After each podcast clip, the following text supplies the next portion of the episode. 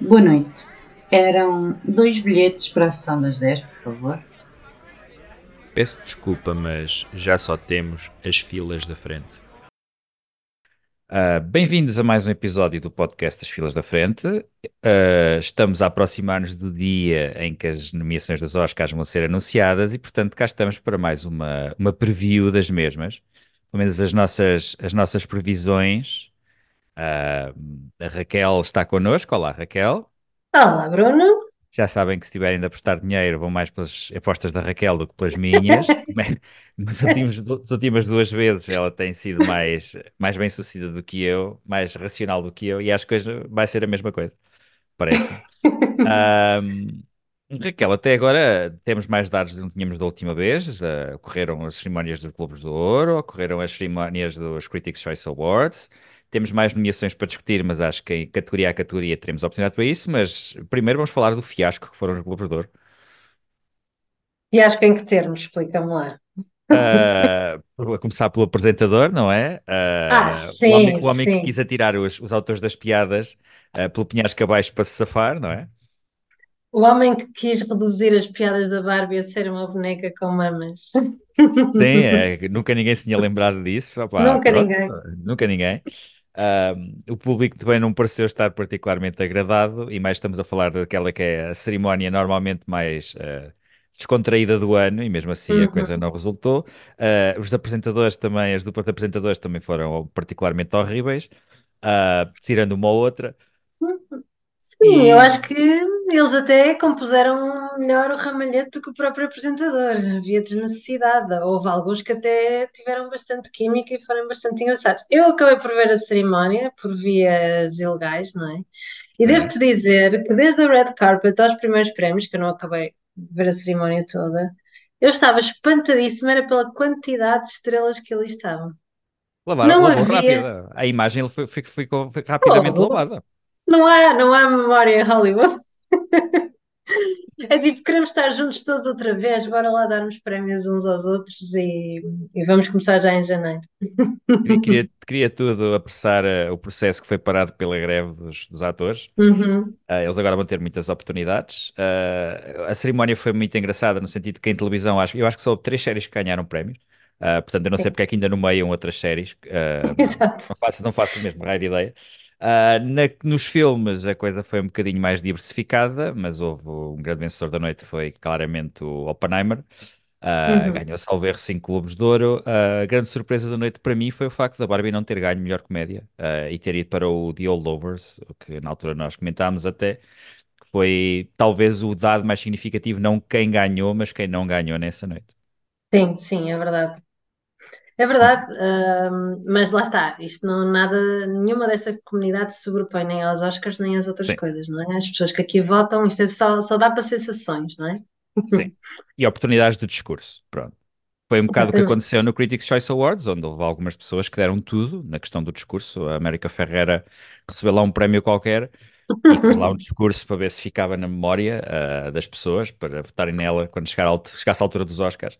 Ah, no Critics'. Choice Awards, o Oppenheimer ganhou o melhor filme, eles não dividem entre comédia e, e drama, portanto foi o vencedor absoluto da, da- do- do- Critics' Choice Awards. Eu Diz. vi só aqui verificar, quem ganhou a melhor comédia nos Golden Globes foi o Poor Things, Ah, Poor Things, desculpem, sim. Mas não foi o. Barbie, sim. O Holdovers foi. Não foi Barbie?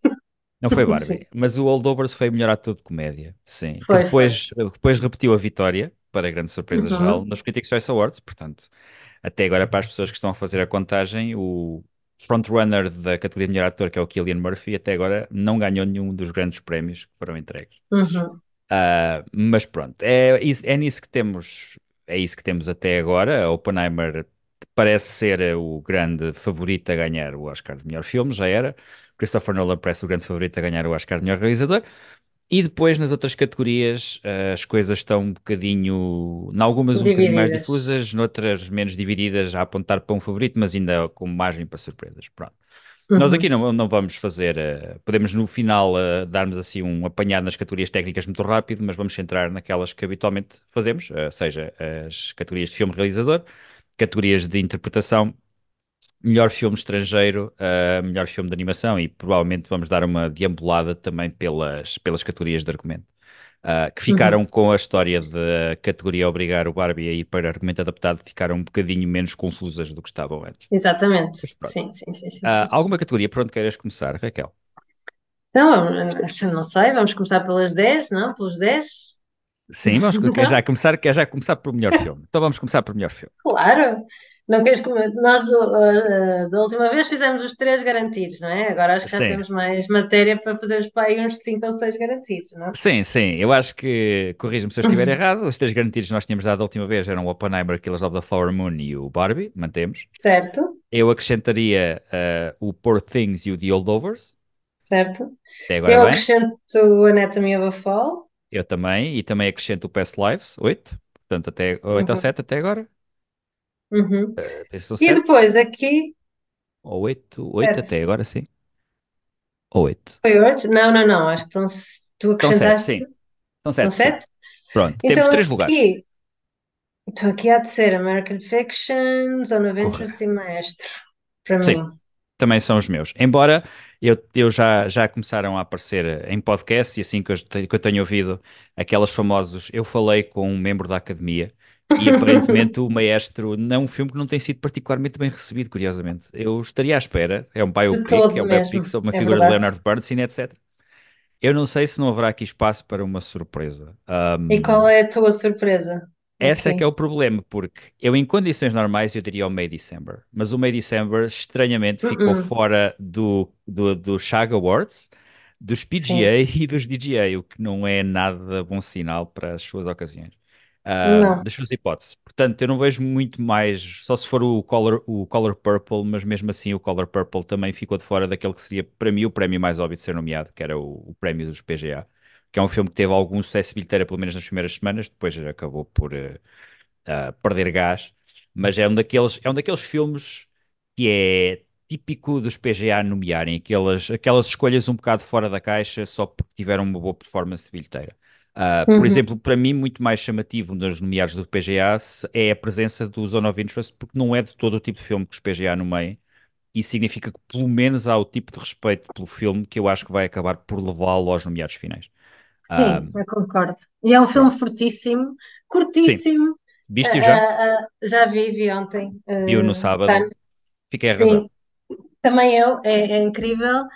E eu acho que ganha muito por ser curto e potente, digo-te já. Estamos numa, uma- parece quase uma curta. Sim, sim, sim, sim. De certa forma parece, Perante, sim. sim, perante os filmes que hoje em dia demoram 4 horas, é assim uma coisa.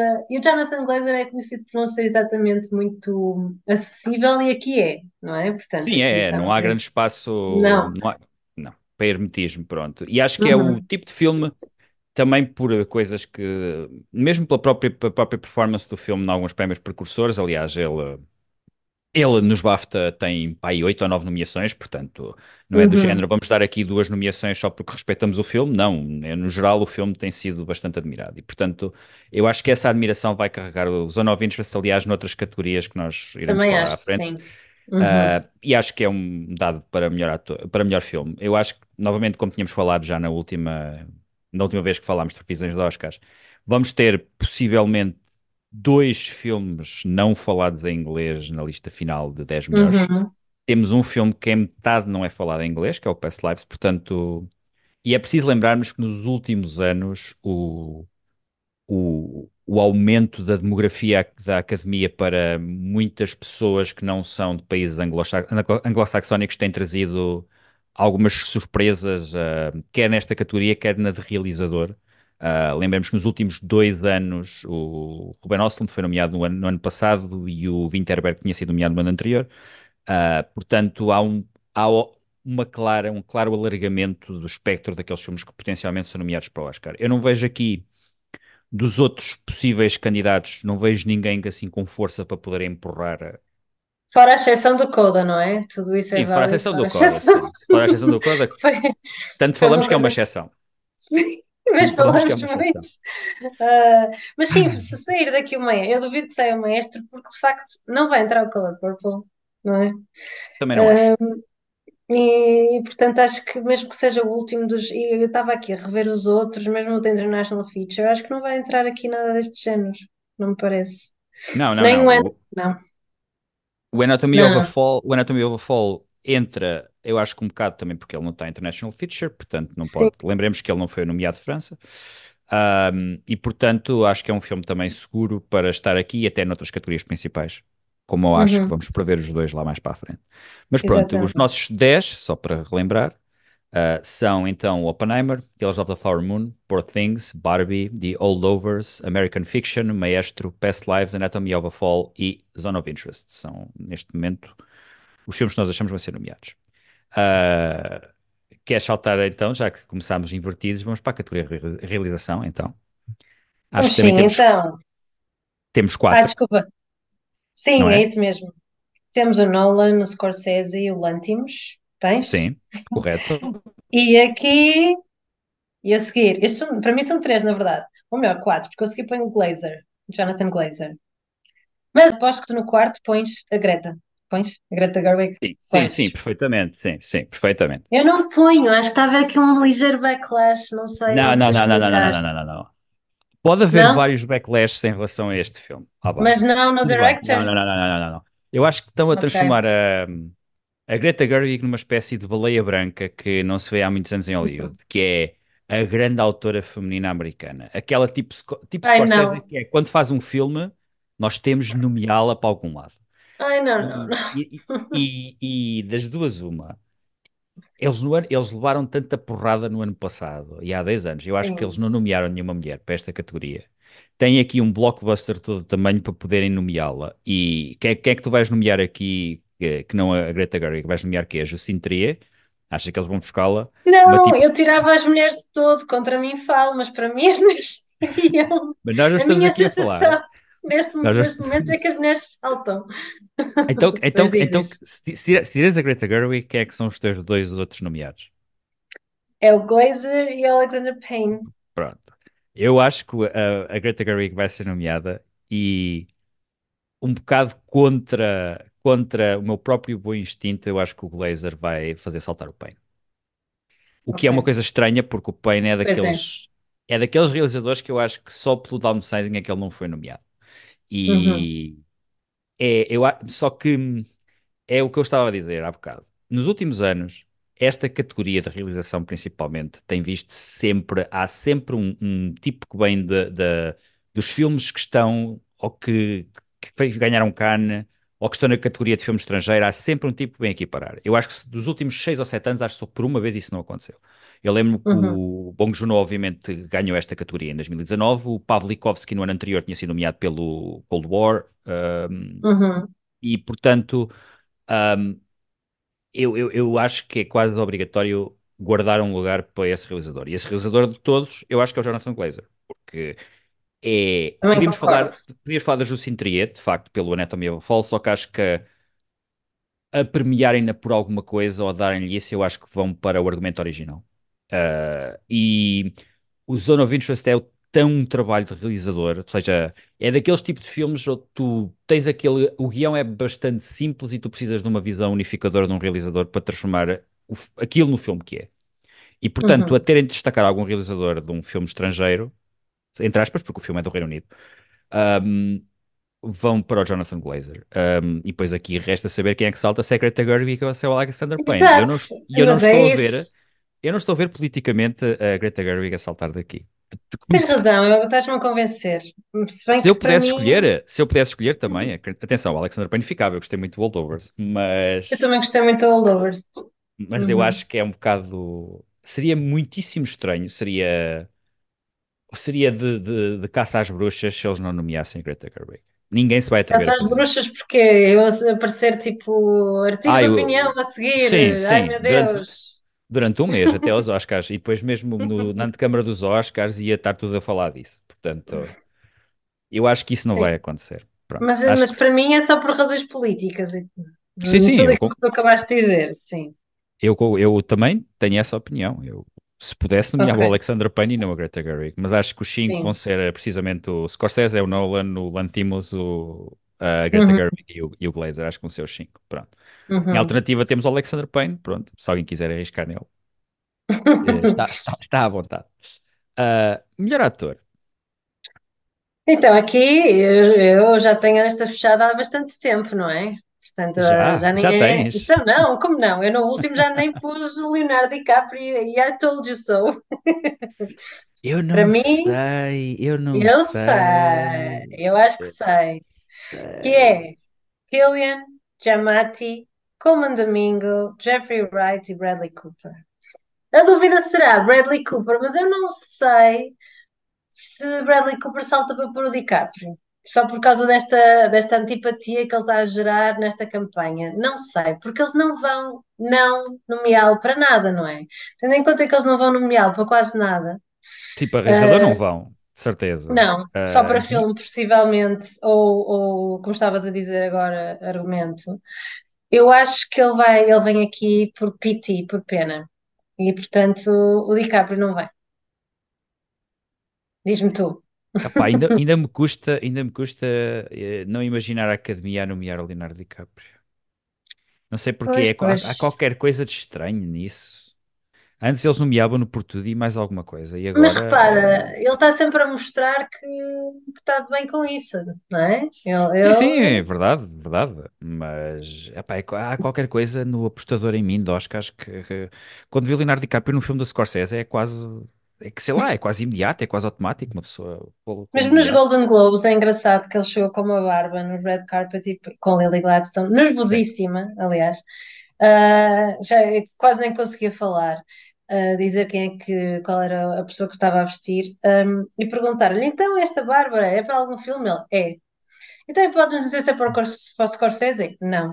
Então vamos saber, só isto, estás a ver? É que eu achei aquilo tão engraçado. Passado dois dias saiu a notícia de que era para o novo P.T. Anderson, não é? Sim, sim, sim. Ah, mas ele ali, tipo, nada, só sim, não, sim, não, ia falar da Lily, ia falar do Scorsese. Pronto, só isto. Portanto, eu acho que ele está a dizer a toda a gente: primeiro, olhem para mim que estou a sacrificar-me pelo Gladstone, que eu odeio red carpets e odeio estas cenas todas. Ou se vêm estes prémios, vou direto lá para dentro, não faço estas cenas aqui. Ahm, e segundo, ah, não me nomeiem. Acho que está a dar a legitimidade a todas as pessoas a dizerem: não me nomeiem, não me nomeiem, não me nomeiem. Pronto, é isto. Lembrem-se, lembrem-se de mim para o ano, quando sair o filme do Paul Thomas Anderson e, e dei-me nessa altura, que é ver se eu não ganho só com, com um filme que Mas é, tu incluís e tiras Ah, quem? não, Tiras o não, Bradley não, Cooper?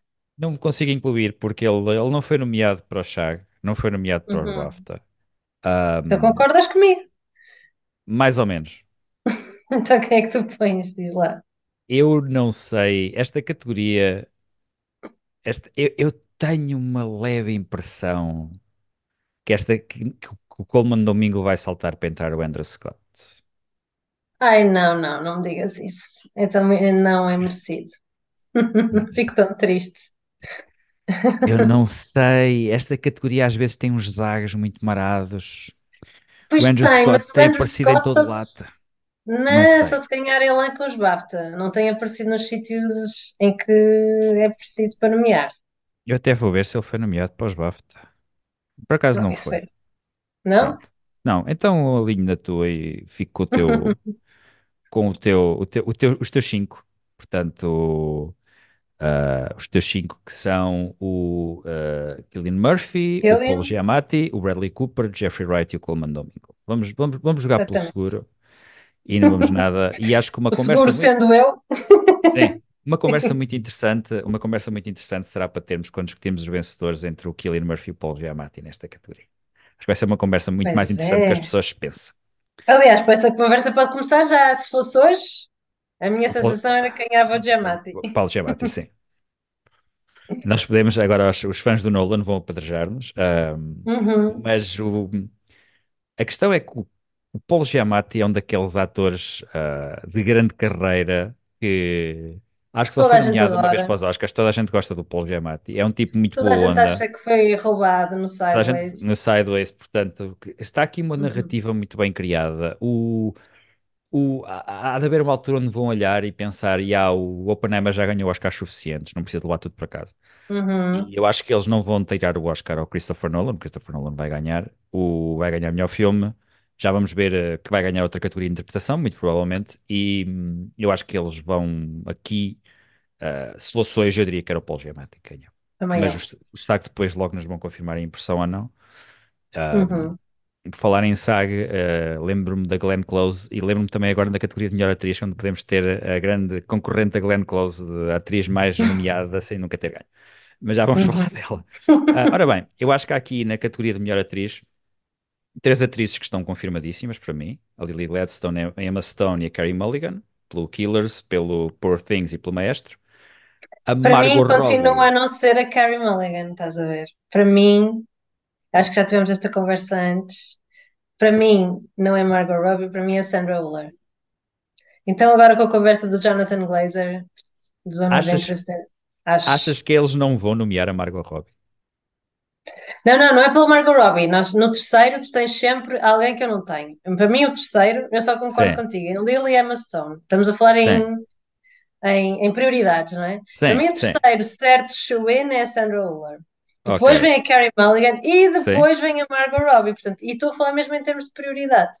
Ah, nunca, a Margot Robbie para mim é a última. Carey Mulligan também é tipo, ok, bora lá dar uma coisa ao maestro. Não é porque adoramos o filme, gostamos da Carey Mulligan, tudo bem, mas pronto. A Sandra Uller, pelo elan que está a ter, não só pelo Anatomy of a Fall, mas também pelo Zone of Interest, para mim é terceiro direto. E tem-se exposto, ou seja, ela tem ido a jogo. Sim. Ela tem corrido, tem feito as. eh, eu li uma.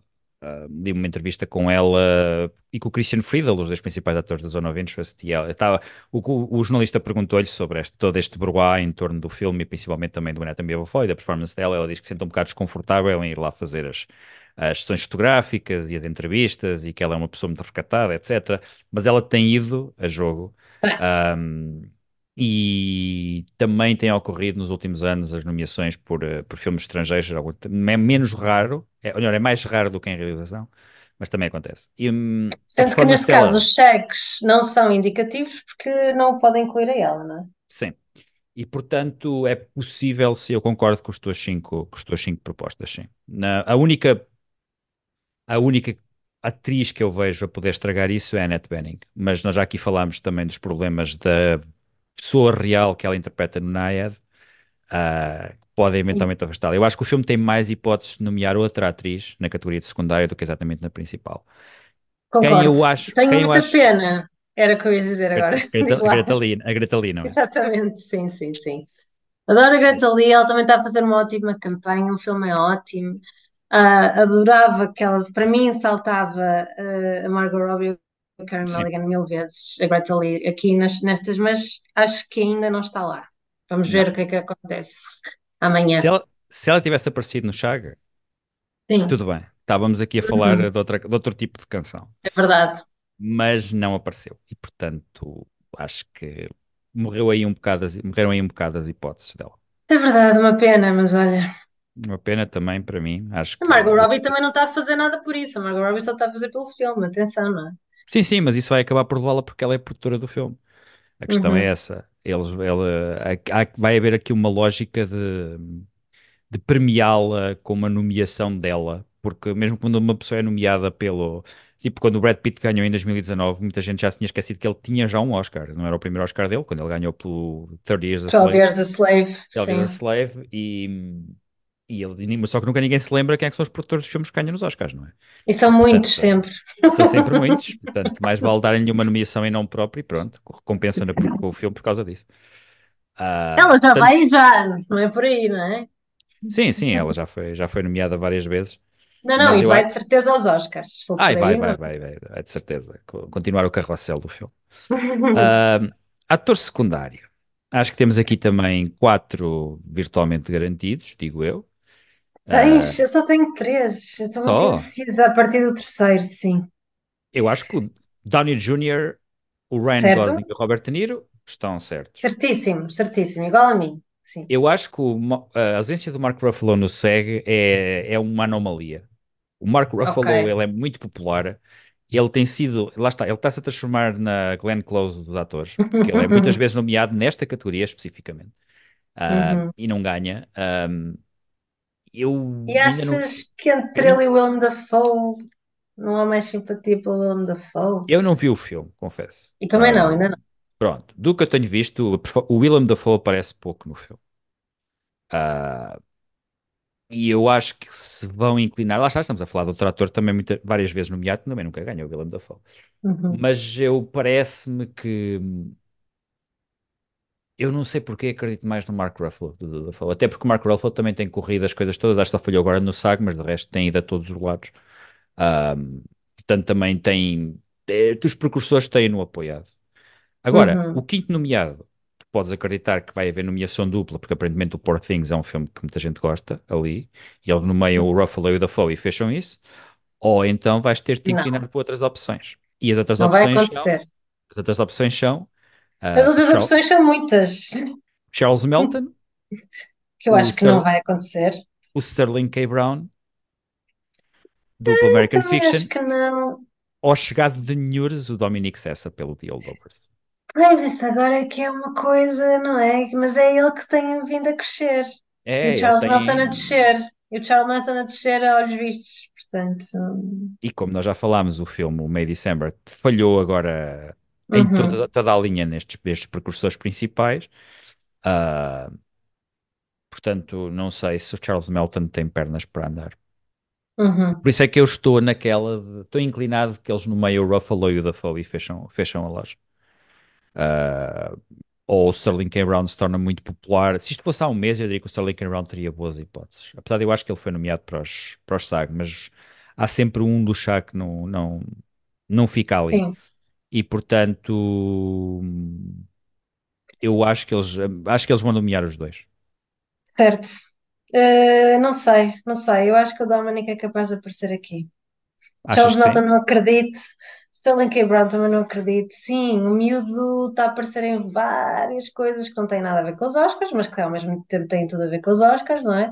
Claro. As pessoas gostam cada vez mais do Holdovers, as pessoas gostam cada vez mais do Paul Giamatti. Cada pessoa que vê, aliás, gosta imenso. Eu também, eu sou dessas, não é? Sim. Ahm, é, a primeira, é o primeiro filme que este miúdo faz. É o primeiro É tudo que este miúdo faz. Aliás, não, Charles Melton não, vem de uma novela teen, hum, portanto já tem um track record. E perdeu ela, como tu dizes, para muita pena minha, porque o May December é um dos meus filmes favoritos também deste ano, mas pronto, é o que é. Hum, e não acredito que haja uma dupla nomeação, portanto, eu poria aqui a 22 de janeiro o Dominic Sessa, mas vamos ver amanhã. Ok, portanto estás preparada para a surpresa completa. Estou sim, senhora.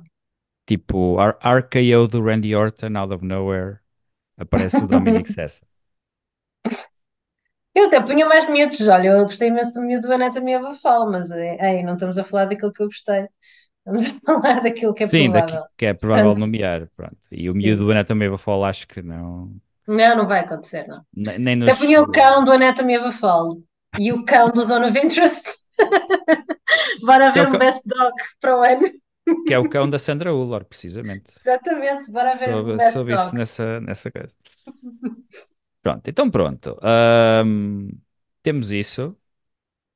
Temos estes Uhum. cinco. Ah, tu achas que é o Dominic Sessa? O quinto eu acho que é o, o Willem Dafoe e o Mark Ruffalo vão ser nomeados. E tu do- dos dois do Poor Things achas que é quem? O Dafoe ou o Ruffalo? Acho que é o Ruffalo, acho que é o Ruffalo. Tens razão. Ruffalo. Portanto, só diferimos num. Já não é. Uhum. Ahm, vamos então à categoria de atriz secundária. É uma categoria que eu acho que já está basicamente fechada no que toca à vencedora. A Uhum. Divine Joy Randolph tem Mas feito, nunca se sabe. mas nunca se sabe. O ano passado tudo tudo, mudou nos segs. é verdade. Ahm, mas eu não estou a ver o prémio a fugir por vários motivos. Uhum. Ahm, mas acho que é a nomeada mais certa e eu acho que a nomeada mais certa a seguir nesta categoria é a Emily Blunt pelo Oppenheimer. Uhum. Ah, tem feito também uma. tem dado tudo na campanha e, portanto, eu acho que também vai ser nomeada. E depois, daqui para baixo, temos de apostar um bocadinho. Eu apostaria nos dois, nos dois casos seguintes a Danielle Brooks, do Color Purple, que eu ainda não vi o filme, mas Certo? tem sido muito falada, e a Jodie Foster pelo Naiad, que ainda por cima tem aqui o boom do True Detective agora a estrear, que vai pô-la na, na mente de muita gente que vai votar. Mas para mim é Emily Blunt, sabes? E só ponho em quarto a Jodie Foster. Ok. Sim, sim, eu também. Eu também. Ah, a Uhum. ordem que eu dei foi esta. E agora, na quinta nomeada, temos as seguintes pessoas. A Penélope Cruz, que apareceu também de nhur do saco, mas em força. Mas em força, Super em força. super em força. Reparem, a, a, Penélope Cruz, as pessoas esquecem-se um bocado, mas a Penélope Cruz é uma espécie da Meryl Streep espanhola. Porque ela é sempre nomeada quando ninguém está à espera. Aqui há uns anos E é sempre nomeada em atriz secundária. É sempre, ou em atriz principal, ela, quando foi nomeada pelo uh, Madres Paralelas do Certo. Almodóvar, Do ninguém nada também. do nada, do nada também. E mesmo quando foi nomeada em atriz secundária no Nine, toda a gente estava a pensar que essa nomeação ia para a Marion Cotillard, que tem um papel muito mais evidente no filme, e ela de repente apareceu ali e tumba, toma lá. Portanto, nunca desprezar. Uh, temos também uh, a América Ferreira, pelo Barbie, Não, não, por favor, não. que também está, está a apostar forte. Está a apostar forte. Mas Com, não, não. com discursos Era matarem-me, era matarem-me. A, Ju a Julianne Moore, pelo May December, que também é Sim, possível. por favor, sim. Este, este fim de semana, Rachel McAdams apareceu do nada no SNL. No SNL Logo, também, nunca se sabe. Para nos lembrar que, que as pessoas deviam nomeá-la e nem sequer estão a falar dela. E Exatamente. pelo Are You, Are You There God, It's Me, Margaret. E ah, um filme que eu e tu queríamos muito ver, mas provavelmente não vamos ver, que é o, a Rosamund Pike pelo Saltburn. Sim, adorava, adorava. Sim, por favor, não meiem por tudo o Saltburn. A sério, meu Deus, credo, que horror, não. Tem- amanhã tem de haver zero nomeações para esse filme. Zero, zero. Não sei se tem tu- chance. Estás a ver? Eu- exatamente, eu tô- aqui não estou a ser racional, mas não pode ser. Eu aposto que, é- eu aposto que é a Penélope Cruz. Eh, no quinto, pois Sim. eu adorava que fosse a Julianne Moore, amava profundamente, mas acho, acho que am- amanhã vais ter razão. Vamos ver. É, as pessoas esquecem sempre que a Penélope Cruz é especialista neste género de coisas. Ela aparece num papel, as pessoas não estão muito. Ao início falam, depois esquecem e de repente aparece amanhã das nomeações e eh, há- alguém que está. As pessoas que estão a votar veem o nome Penélope Cruz no, lá no, no, no cartão. Ah, então é ela. É ela. Ai, é a Penélope Cruz, eu gosto muito dela. Viste Eu não filme? sei o que é é que ela fez, não. É a Penélope Cruz.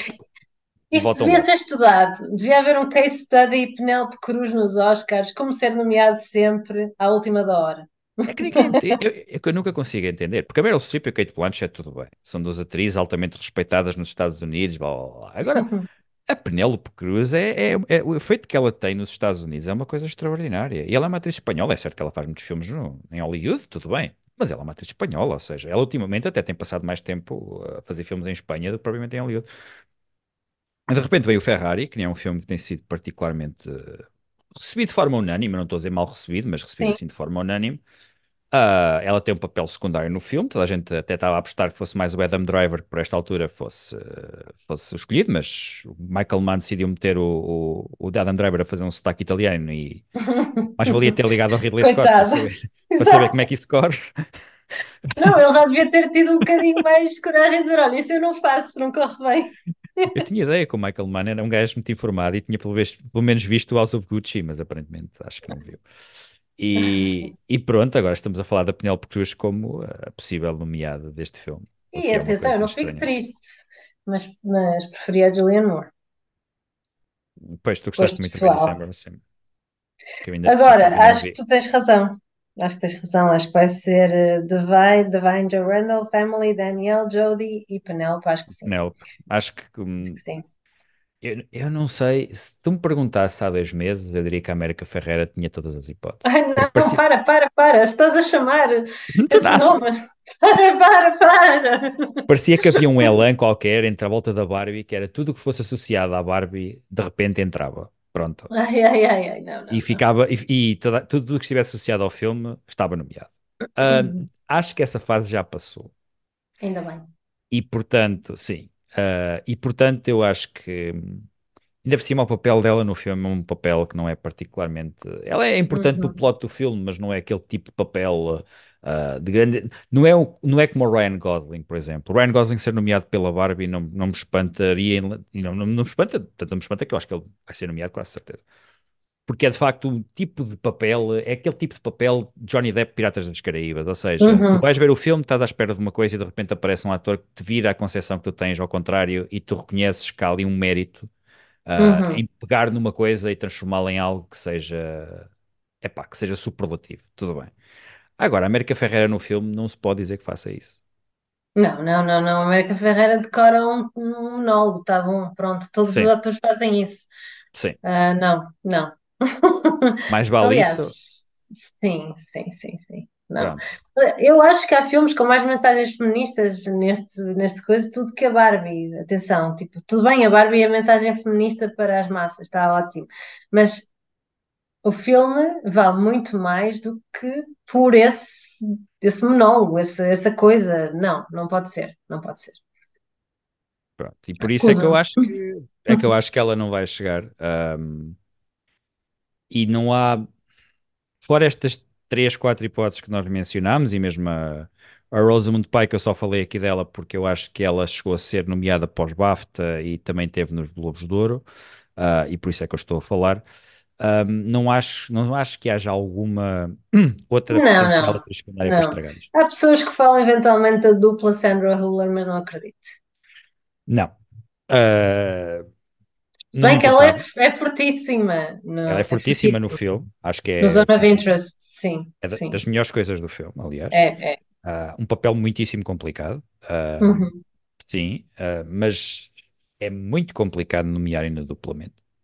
Uhum. Acho que não tem força, não tem força para isso, ah, para ser nomeada a, a dobrar a Sandra Hüller.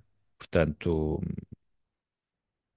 sim, acho que se vai ficar por uma. Eu penso que haver, alguma atriz fora de- dos países anglo-saxónicos a ser nomeada seria a Penélope Cruz, de facto. Ahm, vamos passar para as categorias de argumento, então. Ah, vamos começar pela mais, acho que a mais fechada, que é a categoria de argumento adaptado. Ah, Uhum. eu penso que isto não tem grande coisa que saber, acho eu, a não ser que haja, haja uma surpresa de última hora. Os nomeados, eu tenho aqui os meus, os meus cinco nomeados, são o, o Poor Things, o Oppenheimer, Killers of the Flower Moon, o American Fiction e o Barbie. Corretíssimo, igualzinho a mim. Sim. Alguma coisa que queiras acrescentar? Parece que não. Apenas que hum, de- do último podcast para agora tivemos de mudar o Barbie, não é? Porque Sim, a academia disse que não era original, era adapted. Tinha era de concorrer adaptado. aqui. Sim. Sim, sim. Ah, portanto, eu disse, esta ia ser rápida, ah, íamos com Uhum. certeza estar de acordo. Vamos passar para a mais ah, interessante categoria de argumento original. Eu acho que há aqui quatro ahm, que são relativamente óbvios. Ah, Uhum. o, o The Old Lovers, Anatomy of a Uhum. O. May December e o Past Lives. Certo? Correto. Pronto. Uhum. Isto teria sido muito interessante uh, de discutir o quinto nomeado nesta categoria se a Barbie aqui estivesse. Porque o Barbie seria de certeza nomeado e depois teríamos Certo. aqui outros assim. A questão é que uh, não temos pelo menos a imaginação suficiente para ir buscar outros argumentos originais de filmes deste ano uh, que podiam muito bem caber aqui, como por exemplo, agora lembro-me do Dream Scenario, por exemplo, que eu vi há uns dias, e que é um filme bastante interessante do ponto de vista do argumento. Um, mas os restantes que sobram, que têm sido falados, etc., não.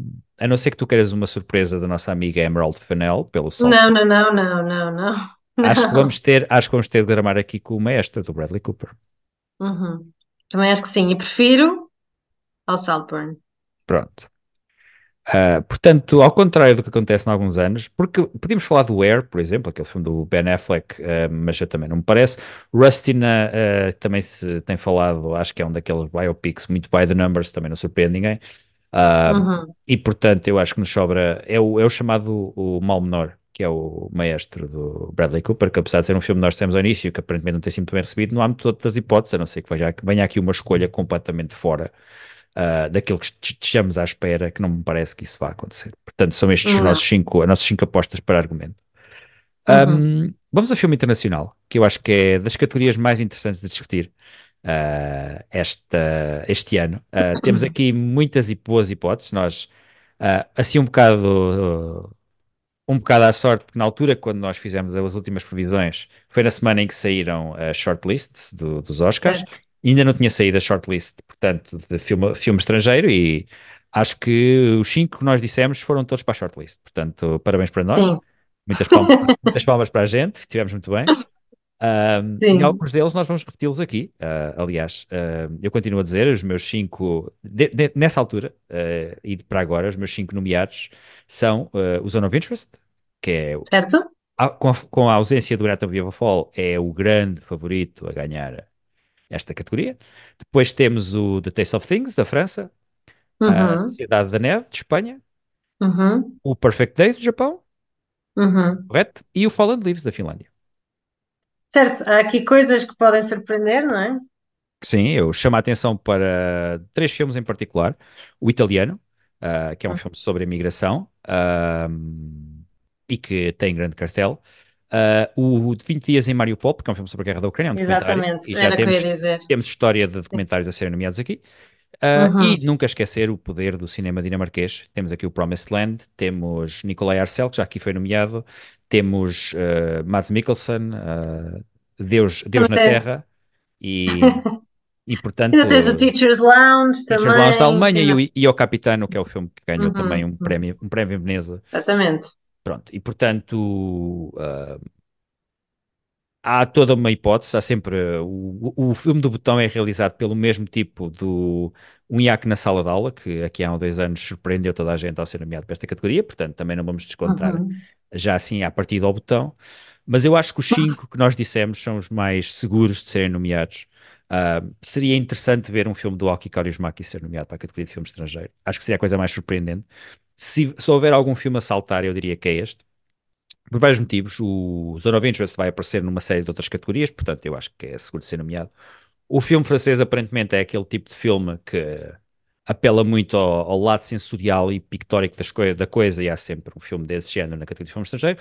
O A Cidade da Neve é de todos o filme mais acessível, do que me parece. Eu ainda não o vi, mas Uhum. que eu tenho visto, acho que é pá, aí o primeiro ou segundo filme mais visto na Netflix nos últimos, nos últimos 30 dias. Portanto, é um filme bastante acessível.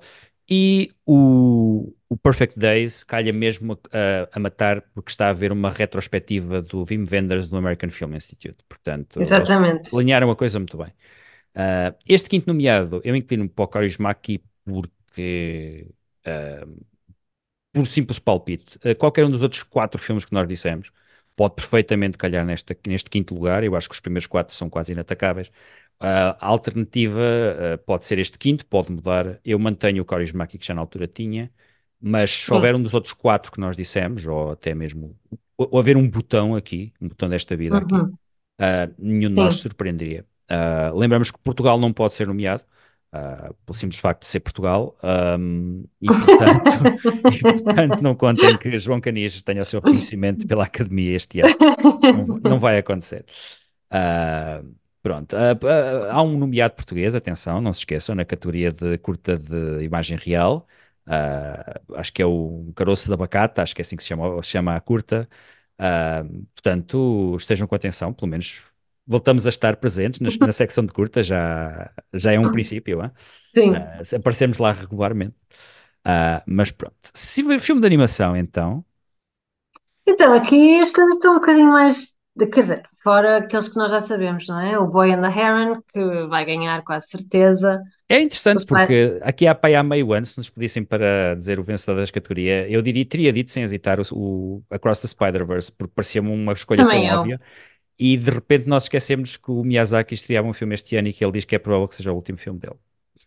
Também é uma, sabes, mas eu também acho que hum, são os dois incrivelmente bons. Mas há aqui um aspecto que é: o Boy and the Heron tem a narrativa, é o meu último filme, Spider-Man Across the Spider-Verse é uma trilogia, É o filme do ganhou meio. o primeiro, exatamente, há de ganhar o terceiro, nunca se sabe, não é? Portanto, aqui é daqueles que, se alguém for apostar dinheiro, aposto neste.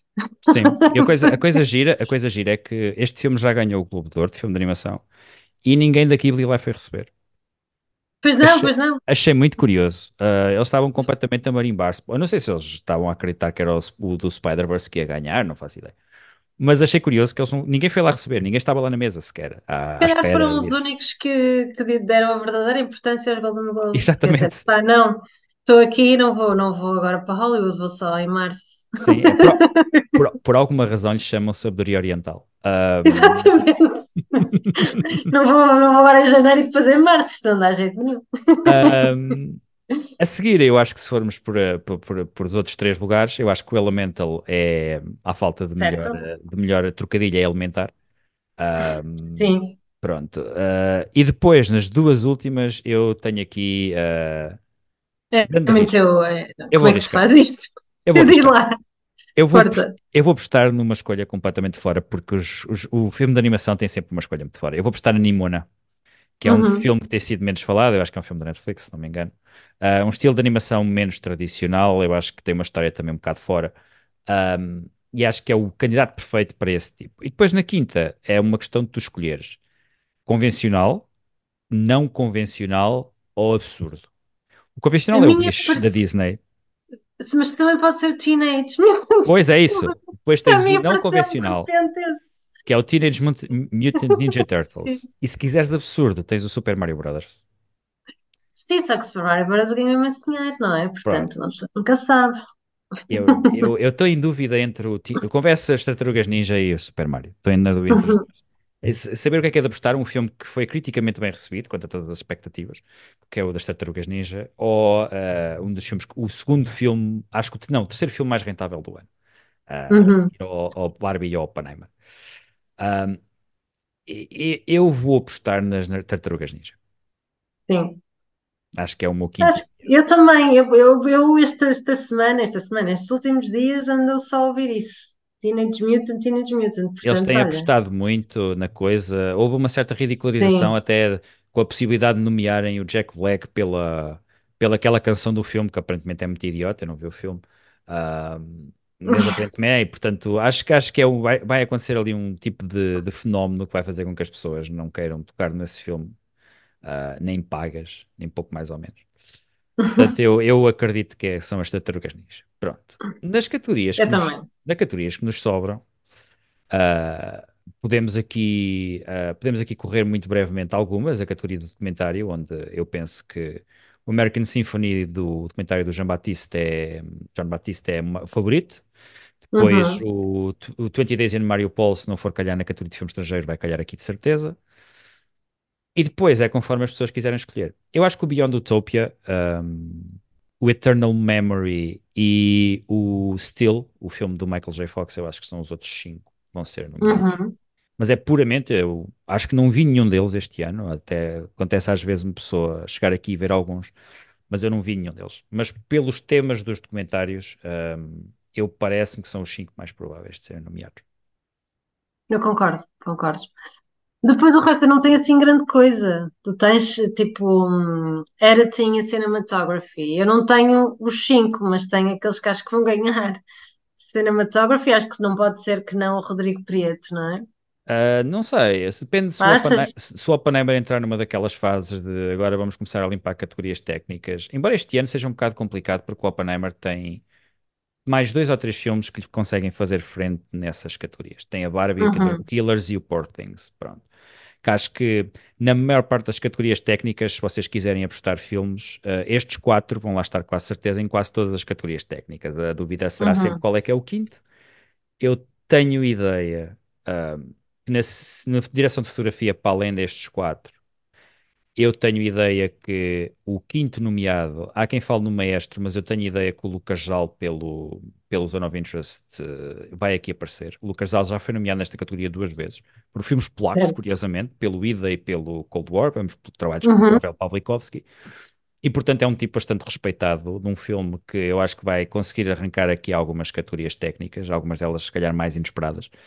Um, e esta vai ser uma delas, uh, parece-me. Uh, na categoria de edição, uh, que é sempre aquela categoria fundamental, um, eu penso que temos esses quatro na mesma, e depois é uhum. conforme as pessoas quiserem. Um, tendo em conta o historial, isto vai provavelmente para holdovers, acho eu, porque vai reforçar o seu estatuto como favorito aos Oscars. Se não quiserem ir pelo holdovers, um, não estou a ver aqui nenhum outro filme, talvez, não sei, Maestro, que acho que passa por várias linhas temporais diferentes, que também há sempre um tipo de exercício que a academia gosta muito de recompensar, mas eu parece-me, por um, um certo estilo clássico e também por ser um, um dos, talvez, um dos quatro, cinco filmes que se isto fosse uma categoria de, fossem só cinco nomeados para melhor filme, seria Uhum. um dos escolhidos, o Holdover seria o meu. Ahm, assim, noutras categorias técnicas onde podemos ter coisas interessantes, eu gostava de destacar a categoria de som, Uhum. Porque normalmente é uma categoria dedicada a, a filmes de grande orçamento, e acho que um dos filmes de fraco orçamento que vai aqui aparecer vai ser precisamente o nosso, o nosso amigo Jonathan Glazer, com Sim. uma das coisas fundamentais de- para o filme funcionar, que é o design de E que é extraordinário, é extraordinário. Tanto É, é, é- é- tanto é concreto como nos deixa ouvir o que nós queremos ouvir. sim, Que a nossa imaginação quiser lá pôr. Ahm, é uma coisa extraordinária o uso do som nesse filme, mesmo. é fundamental para o filme funcionar, na minha Uhum. opinião. E eu acho que ele vai ser. Eu não diria que vai ganhar, porque este parece-me tipo de categoria para o Oppenheimer limpar aqui mais um Oscar. Sim. Mas, mas é, é, é quase impossível não reconhecer eh, um dos grandes pontos fortes deste filme e uma das coisas mais faladas deste filme, ah, que é precisamente ah, o design de som. E quem diz design de som, depois salta também para a categoria de banda sonora, onde hum, eu penso que o Oppenheimer é ah, o grande favorito, mas depois temos aqui o Killers of the Flower Moon, que também acho que vai ser nomeado, um, o Poor Things, ah, e depois, a partir daqui para baixo, é conforme as pessoas quiserem escolher. Um, eu acho que o Boy and the Errand, o banda sonora do Joe Hisaishi, vai ser nomeada, portanto vai ser outra Uhum. nomeação, e penso que eles, nos últimos anos, têm premiado, assim, tipos de bandas sonoras um bocadinho mais alternativas, e eu penso que a Mika Levy, do Zone of Interest, vai que Uhum, aparecer uhum, aqui. É um, é, o filme tem pouco tempo de banda sonora, são para aí 15 minutos, uhum. mas as- é usada de uma forma tão potente ao longo do filme que hum, a Mika Levy, salvo erro, eu gostava de lembrar que ela já foi nomeada uma vez. Ela é uma compositora hum, muito alternativa de bandas sonoras para filmes. Nada que a Academia já não tenha recompensado, por exemplo, a- aquela islandesa cujo nome eu não consigo pronunciar, do Joker, ah, que tem um estilo muito parecido com o da Mika Levy. Eu na altura lembro de ter comentado isso. é E verdade, mas eu prefiro esta, honestamente. sim, e a Mika Levy já foi nomeada pelo Jackie do Larraín, do Pablo Larraín, e eu acho que Uhum. ela vai, vai voltar a ser nomeada por este filme. Ahm, pronto. Ah, depois, assim, nestas categorias mais técnicas, ahm, acho que podíamos parar por fim na categoria de canção original ahm, e lançar a pergunta: qual das canções da Barbie é que vai ganhar esta categoria? Eu Porque espero que não seja a Billie Eilish, por amor da santa, sério, já chega. Vamos, já chega. Não vamos premiar mais a Billie Eilish, por favor. eu acho que não. Mas ah, não. Ah, eu achas que vai, também acho que não vai ser o I'm Just Ken. Eu acho que vai ser I'm Just Kidding. Vai? Acho que vai acontecer um nato-nato outra vez. Ok. Porque as pessoas querem ver Ryan Gosling a cantar isso nos Sim. Oscars. Querem Mas muito. o Ryan Gosling, o Ryan Gosling, eh, para mim, assinou a vitória nesta categoria com a reação dele quando a canção ganhou os Critics' Choice Awards. Foi tão bom, foi tão bom.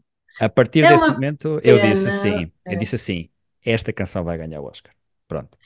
É uma pena o Downey Jr. ganhar aqui. A que Sério, é uma pena, é uma pena ele ser, ele ser tipo 120% de quem vai ganhar a Supporting Actor, porque já era a altura de voltar a ver categorias de representação ganhas por não dramas. Era Sim. muito fixe que isso voltasse a acontecer e este era um, um caso incrível para isso acontecer, porque Era. a coisa boa do, do Barbie é mesmo o Ryan Gosling, Mas há portanto. toda uma narrativa até para o Robert Downey Jr. ganhar. Que O ele insiste, não, e ele é ótimo a o fazer o prescrito, discurso dele, o é. prescrito de Hollywood, o gajo cheio de charme quando vai ganhar prémios, os discursos dele são sempre brilhantes. O homem Ótimos, que, ótimos. o homem que foi arrancar a Hollywood da- do, do fosso dos inícios de 2000, quando, quando fundou sozinho e sem ajuda o universo Marvel, ah, e que de repente se apercebeu, não, não, eu também consigo fazer coisas sérias, vai fazer um biopic muito importante, um papel filmado a preto e branco e tudo, mesmo muito sério. E Mas agora, como é que isto se tornou isto? Eu não tenho uma secreta esperança que essa narrativa acabe. não, não vai. O Sabes porquê? Oppenheimer, Porque, porque ninguém vai querer que o Oppenheimer ganhe de repente 10 Oscars. Isto não pode acontecer. eu não acho que o Oppenheimer vai ganhar 10 Oscars. Então vai ganhar de quê? Tipo 5. Eu acho que as- nos últimos anos não temos visto nenhum filme que tenha limpo os Oscars. Não. E acho ainda que este, bem. ainda bem.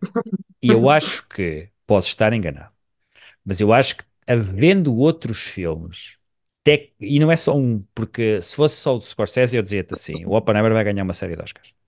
Porque o, o que o Scorsese tem feito nos últimos anos é, eu vou à academia, os meus filmes são nomeados para Uhum. mais de 10 Oscars e eu ganho zero. Certo. Só que este ano tens o Poor Things e o Barbie. E eu não vou Uhum. acreditar que eles vão deixar as partes técnicas desses filmes irem para casa de mão abanar. Mãos a abanar. Até porque há coisas mais óbvias no Oppenheimer do ponto de vista técnico para recompensar. Há outras que as pessoas podem olhar e dizer assim, "Ya, já vi isto noutros filmes. Tipo, Uhum. guarda-roupa, guarda-roupa. Guarda-roupa, ok, somos, dos fatos dos anos 50, dos anos 40, tudo bem, pronto. E tu olhas para o Poor Things ou para Barbie, que tem uma imaginação muito maior a nível dos fatos, dos fatos e eu acho que vai, é como o- também o production design, por exemplo. Ah, eu acho que esse tipo de categorias vão ser mais divididas do que nós estamos a pensar. Uhum. hum, eu penso que a edição provavelmente vai para o Oppenheimer, pelo simples facto de casar com o melhor filme. Cinematografia, vamos ver. Ah, eu tenho ideia que o Oitavo Noitema foi nomeado pelo Interstellar e pelo Dunkirk. Eu não sei se ganhou sequer qualquer um deles. Portanto, não sei se vai haver assim uma limpeza. Eu acho que dois Oscars estão garantidos, ah, Certo. realização e filme. Eu acho que este ano vão juntar os dois. Ah, Uhum. o Downey também eu acho que está no caminho para ganhar esse. E depois, a partir daí, já falámos do que é que pode acontecer ao Cillian Murphy. Ele pode ser vítima de fogo amigo, basicamente. Pode. E, e depois das categorias técnicas para baixo, ah, vamos ver. Eu acho que eles não vão ganhar mais do que seis Oscars, se não me engano. Acho que é muito. Eu acho que estou a ver difícil a coisa. Que eles ganhem, que eles façam uma a Senhor dos Anéis e comecem, ou a Titanic e comecem a limpar tudo aquilo para que estão nomeados. Nos últimos anos Sim. a tendência não tem sido essa, até o sistema de votação mudou. E eu acho também Uhum. justo que outros filmes sejam, por muito que eu, por exemplo, não seja um grande fã da Barbie, há aspectos técnicos daquele filme que eu acho que merecem ser salientados, porque de facto revelam grande criatividade e imaginação, mais do que exatamente se eles recriaram com fidelidade a aldeia do Projeto Manhattan ou, ou a pilha, a pilha de grafeno no lado de Los Alamos ou caralho. Pronto. Sim. E, e gostaria de ver mais uma, uma distribuição de prémios do que exatamente concentrar apenas num ou dois filmes, como, costuma, como, como costumava ser aí há 20 anos e felizmente tem mudado nos últimos anos. Pois, espero que sim, espero que sim. Vamos esperar que sim, não é? E, e quanto à cerimónia, o que é que tu Pergunta. esperas? Ah, a cerimónia eu não sei, É o honestamente. Jimmy Kimmel, não é? Que vai apresentar outra É vez? tudo igual, É sim. tudo igual. É tudo igual. E se o ano passado, pronto, eh, não sei, havia alguma expectativa, não é? Até porque era o ano a seguir ao, ao Will Smith. Ao Will Smith e a todas as Ao outras Will Smith coisas. Gate, ao Will Smith Gate. Sim, a todas as outras coisas que aconteceram nessa cerimónia Sim, eh, que se desenrolaram, inacreditáveis. pois. Sim. E ano passado foi a reconciliação. Portanto, foi a reconciliação e verdade. Este- e houve uma certa subida nas audiências, não é? Os Golden Globes também o tiveram agora. Sim, Este ano, não sei, vai ser difícil, não é? Este ano eu acho que vai ser difícil eles conseguirem manter ou subir a audiência, honestamente. eu Primeiro acho. estamos a falar de filmes clássicos, não é? Estamos, lá está, Oppenheimer, tipo, e estamos a falar quase de shoe-ins, de para que é que eu vou ver se eu sei que o Oppenheimer vai ganhar? Mas eu acho que este ano Hum, eles têm, têm uma vantagem que nunca, nunca. Eu não sei se alguma vez tiveram. Eu não sei se eles alguma vez nomearam os dois filmes mais vistos do ano respectivo. Eles este ano tiveram sorte sem saberem bem como é que tiveram essa sorte. Ah, de alguma forma, juntar-se o Oppenheimer e a Barbie deu num estranho fenómeno viral que não sei, que vai ver muito, que já se tentou repetir. Acho que houve eh, semanas onde se tentou repetir, tipo fazer contraprogramação e fazer dessa contraprogramação de filmes que não têm nada a ver um com o outro, uma espécie de Barbie-Neimer. uhum, Mas este ano a Academia tem os dois filmes mais populares do ano na mão. E tem mais um conjunto de filmes que já caíram, apesar de não serem filmes ah, populares do ponto de vista da bilheteira, são filmes que as pessoas têm noção que existem. Eu fiquei espantado quando ouvi uma história no outro dia de um, de um podcaster de cinema que eh, não é um podcaster de cinema como eu, é mesmo um podcaster de cinema jornalista, etc. Portanto, não, tem- não, não tem só um podcast com pai e 15 pessoas a ouvir. Um, foi a um bar e viu no menu um, um- de cocktails, um cocktail chamado Poor Things e perguntou ao, ao- ao barman se, se aquilo era por causa do filme e o barman confirmou e disse assim ah, eu não sei se isso é muito diferente, sei que o patrão gostou muito do filme ele quando, quando gosta muito dos filmes põe um cocktail dedicado ao filme. E o facto, quer dizer, eh, significa de certa forma que eh, o filme é. As pessoas têm noção do que é o Poor Things. Pronto, têm essa coisa. E eu acho que há bem, uma série de filmes ali, Killers of the Flower Moon também, as pessoas têm essa noção. Pronto. Acho que há uma série de filmes que entram ali no Zeitgeist e que podem trazer uma outra visibilidade à cerimónia. Agora, eu volto a dizer, e uma coisa que nós já dissemos nos últimos dois ou três anos. As pessoas que veem essa cerimónia são pessoas que são cinéfilas. E acho que cada vez Uhum. mais as- a Academia devia lembrar-se disso, tipo do género. Os Emmys, eu não vi a cerimónia dos Emmys. Sei de várias coisas que se, que se passaram mais ou menos bem sucedidas, mas há ali ideias que podiam ser aproveitadas de uma forma melhor. Por exemplo, eles nos Emmys fizeram ah, reencontros de casts de séries, de séries eh, muito conhecidas. Apareceu lá os Sopranos, ah, os Sim, isso foi Cheers, espetacular. Ellie, Ellie Um, McBeal a fazerem a, dança com, com, com o Sim, Peter o McNichol bebé. fazia, sim, pronto.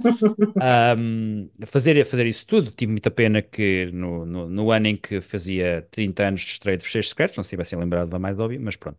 Um, mas eu acho que esse género de coisas, fazer, mas fazê-las bem feitas, não é como nós falámos há dois anos em que foram buscar eh, os, os atores dos, dos padrinhos e meteram lá o Horrível. Daddy, Puff Daddy a apresentá-los com aquela versão de hip hop do padrinho, ou então aquela entrada muito fajuta do, da Uma Thurman e do Samuel Jackson e John Travolta, porque era para celebrar. Uhum. Ainda por cima nem fazia anos o Pulp Fiction. O Pulp Fiction até faz anos este ano.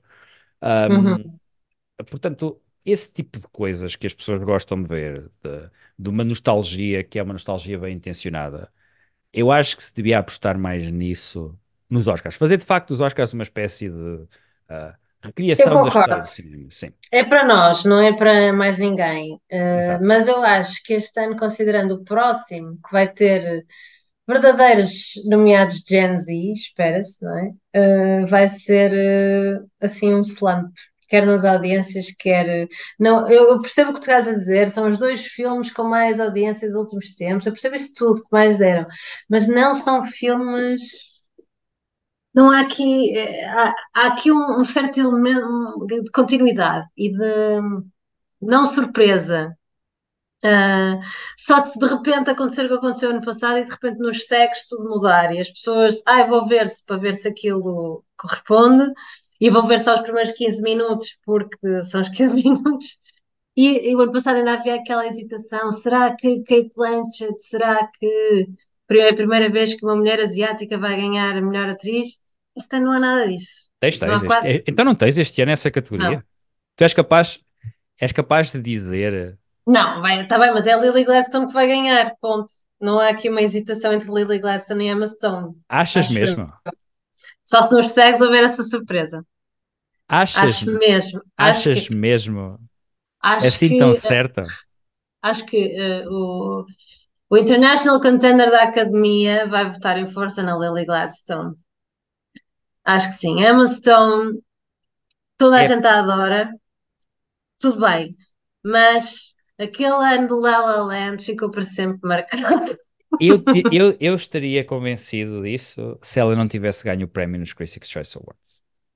Porque a Lily Gladstone tem exatamente o tipo de narrativa que tu vês a engrenar e ele começar a barrer os prémios todos, tipo, a- tipo a Divine Joy Randolph na categoria de atriz secundária. Mas que não aconteceu a- a- a- o ano passado a, Não, o ano passado também também não. tinha O ano passado também não aconteceu, mas nós e só não começámos, varreu. mas nós só começámos a ter a noção de que a Michelle Yeoh era, era garantida basicamente para aí uma ou duas semanas antes da cerimónia.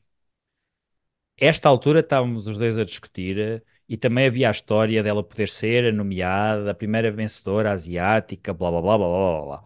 E mesmo nessa altura nós Hum. estávamos, ok, porque o caso é muito semelhante. Atenção, eu gosto muito da performance de Lily Gladstone no, no Killers of the Moon. Um, não vi o Poor Things, portanto não posso falar daquilo que é da Emma Stone. Agora, desde que o Poor Things estreou em Veneza, a performance da Emma Stone tem sido endeusada por todos os críticos. Eh, Dizem que é das melhores coisas do filme, que é uma performance transformativa, etc. E portanto estamos Hum. aqui um bocado naquelas, na mesma narrativa do ano passado, que é a performance, a meu ver, superior da Kate Blanchett no Tar. Um, Certo? e continua a Mas era a versus a isso, narrativa. versus a a narrativa de é a primeira mulher de X etnia que vai ganhar o Oscar. Uhum. E, e eu repito, se a Lily Gladstone ganhar o Oscar, ficarei muito contente. Gostei muito do filme do Scorsese, a performance dela novamente acho-a extraordinária, mas ahm, tal como no ano passado eu disse, eu, a, Michelle, a Michelle é o tipo de atriz que eu, eu acho que ela ganhou pelo papel errado, eu, eu disse isso no ano passado, eu acho que ela devia ter ganho pelo Tigre e o Dragão, Ahm, mas, mas a Kate não, a Blanchett foi academia não estava pronta. Não, a Sim, ainda não é. estava pronta. E agora aparentemente está pronta para dar estes Oscars. Eu não sei se essa categoria está assim tão fechada quanto isso. E não- nós já, já discutimos, eu acho que a categoria de melhor ator vai ter muito paleio para fazer.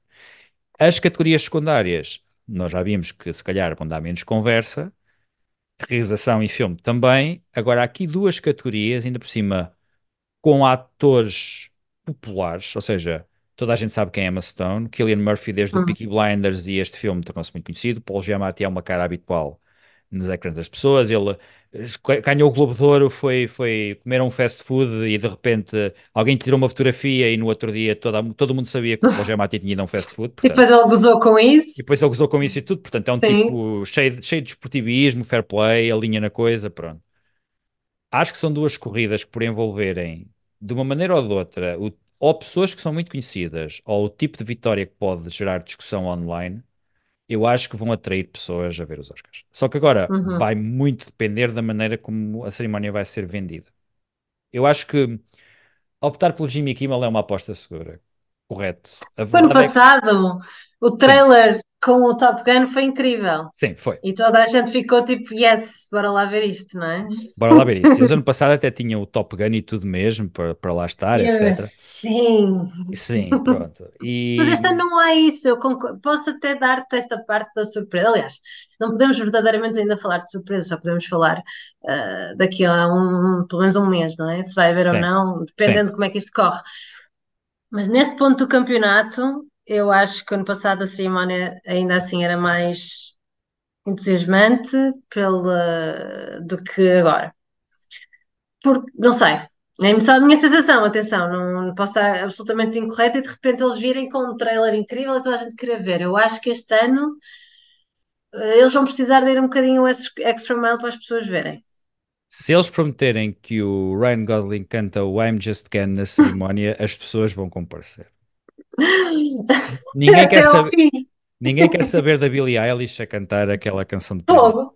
Ninguém quer saber da Billie Eilish, ponto. Pronto, as pessoas querem ver, as pessoas querem ver estrelas a serem estrelas. Claro, É isso que as claro. pessoas querem. E portanto o que as pessoas querem Deem-lhes é. isso, deem às pessoas aquelas que. E o Ryan Gosling está completamente afim disso. No Natal lançaram três versões diferentes da canção. O Mark Uhum. Ronson fez. O Mark Ronson está dedinho para receber um Oscar. Já recebeu um, é o sim, segundo, pelo- seria o segundo. será o E, por- segundo. e por isso, ahm, deem isso às pessoas e as pessoas vão comparecer. Há a possibilidade, se eles quiserem ir, poder- lá conseguirem meter o Bruce Springsteen também, que ele tem uma canção qualquer um É qualquer que nunca, que nunca ninguém ouviu falar. Ah, mais um Uhum. desses, tipo Diane Warren. Há a possibilidade, se eles quiserem realmente puxar o Star Power, também meter lá aquela canção da Taylor Swift. Ah, portanto, há- eles têm todos os ingredientes para, para, fazer, para fazer um caldinho para trazer as pessoas a ver a cerimónia. Agora, não podem a fazer eh, asneiras, como fizeram mais há dois anos. A do ano passado foi uma espécie de normalização. Mas Pois, por isso é que eu digo que eu acho que a cena manutenção vai, vai exigir outro, outro tipo de atenção. Mas vamos Pronto. ver. E para a pergunta final: sim, quem é que ganhava se fosse hoje? Oppenheimer. Claro. Este ano, este ano não há dúvidas, quer-se dizer. É Oh, que meu vai, Deus, quem é que vai, quem é que vai duvidar que o Oppenheimer neste momento não está lançado para ganhar eh, filme e realizador? Esqueces-te que há pouco, ainda há pouco tempo, dizíamos que isto ia ser Depois dizíamos. Isso- dobrado, dobradinho, dobrado, não era? Tipo, ou melhor, dividido. Sim, E mas, pronto. Mas, mas agora não. já não. O Nolan, o Nolan tem jeito para falar destas coisas. Eu quando, quando o Nolan subiu está, ao palco, está tipo está emocionado, está tipo com lágrimas nos olhos a receber prémios. quando ele chega ao- à cerimónia dos Globos de Ouro, ele chega lá, vai ao palco e tipo, antes de ele começar a falar do filme, diz, a última vez que eu aqui estive foi para receber um prémio em nome do meu amigo Heath Ledger, ele disse, pronto, Acabou tudo. Pode- Acabou. Podem fechar os globos. acabou, esqueçam, o Oscar é dele, etc. coisa. Sim. E ele ainda por cima tem tentado fugir a uma das acusações que mais vezes lhe fazem, que é ele nunca conseguir fazer personagens femininos ou, ou esposas que sejam que sejam Exatamente. poderosas, que sejam importantes, e, e quando, ele- quando é para receber o prémio de melhor filme, quem vai discursar nem é ele, é a mulher, porque é produtora do filme. A Emma Thomas vai lá e coisa, e ele dá-lhe o destaque devido, porque ela tem sido a minha produtora, etc. E essas coisas. É, todas. né? Isso vem de uma bela estratégia que alguém deve ter. Tudo, Ele deve tá- ter comprado alguém. Está tudo bem planeado e está ele contente por estar a Sim. deixar a cabeça dos gajos da Warner num melão completo, por ele terem, terem mandado embora para os braços da Universal, que eu já não sei há quanto tempo é que a Universal não ganha um Oscar de melhor filme. Um, Sim. Está ali, está tá tudo, tá tudo preparado. O filme fez um milhão de dólares, criticamente foi aclamado. Não há ninguém que possa apontar o dedo à academia e dizer assim: vocês não estão em contacto com aquilo que as pessoas querem. É pá, e o que Uhum. as pessoas querem neste momento é ver o Oppenheimer a ganhar o Oscar. Pronto. Ai, isto é, é uma tristeza isso, mas pronto, ok. Pronto, vamos lá. E se ainda por cima tu tiveres razão e de repente a Stone começar a limpar tudo, então ainda é uma tristeza maior. Mas pronto, we'll see. Opá, eu estou apenas, eu agora estou apenas a utilizar a- a- o teu raciocínio, Raquel. Estou a tentar ser frio e não, não apostar. E atenção, Atenção. eu, eu acho que gostei mais do Oppenheimer do que tu gostaste. Ah, Mas sim, claramente, claramente, claramente. ah, não era o filme, se eu pudesse escolher entre aqueles 10 que nós A dissemos, música matou-me. A música matou-me. e que provavelmente vai ganhar o Oscar de banda Eu sei! Ahm, mas o, se pudesse, eu pudesse escolher entre os 10 filmes que nós dissemos que iam ser nomeados para o Oscar de melhor filme, o Oppenheimer não era o primeiro, não era sequer o segundo, acho que também não era o terceiro. O filme a que eu dava o Oscar de melhor filme. Ah, mas eu sei que nenhum dos que ele- aqueles a que eu dava é o que vai ganhar. Portanto, o que, é que eu posso fazer? I know, I know, I know. Bem, vamos ver como é que vai, como é que isto se enrola. Próximas datas. Agora é tudo mais próximo de março. O que é que vai acontecer em fevereiro? Em fevereiro eu penso que temos os prémios das guildas, não é? É? Acho que sim. depois os Oscars são relativamente tarde, não é? Dia 10 de março. Sim, sim, os Oscars vão ser na primeira quinzena de março, portanto, mais tarde Uhum. do que é costume. Eu até vou ver aqui o calendário dos Oscars, mas eu tenho ideia que agora, fevereiro, são aquelas guildas todas que os nomeados foram São. agora anunciados e, portanto, não vamos ter nada disso. Até... Próxima data é já amanhã. Sim, a próxima já amanhã é mais importante, é sabermos, Uhum. sabermos nomeados. Sim. Pronto. Agora tudo o resto. ah, depois acho que nos devemos de encontrar alguns no, no início de março, não é? Até posso Uhum. já ver aqui as datas. Ora bem, estamos a 22 de janeiro, portanto em fevereiro temos o, em 12 de fevereiro temos os, o luncheon dos... Do coisa. Então, eu estava aqui a ver, as nomeações não são amanhã, são quarta-feira, também tinha ideia disso. É 24, Eles são sempre à terça. mas é estranho. 24 este ano, pelo menos é é a data que eu aqui tenho. Pronto, então pronto. Pronto, tens os, tens os BAFTA, acho eu, a 18 de fevereiro.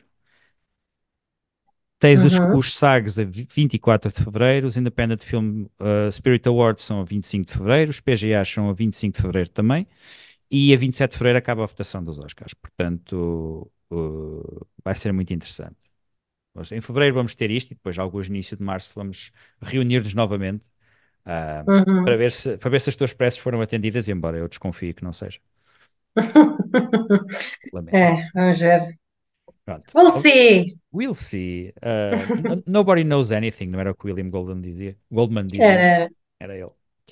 Uh, bem, queria agradecer à Raquel por ter comparecido em mais um rendezvous. Obrigada, eu. Ora, é essa. E... Estou mais revoltada este ano, já viste? Sim, sim, estás muito mais revoltado este ano. Normalmente sou eu revoltado e este ano és tu que estás completamente fora de ti.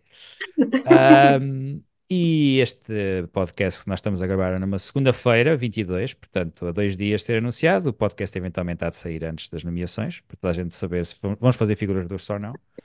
Um, mas que provavelmente iremos fazer, que é o que fazemos sempre, todos os anos. Um, e até à próxima, até ao próximo podcast. Fiquem bem durante o resto da semana e vejam bons filmes.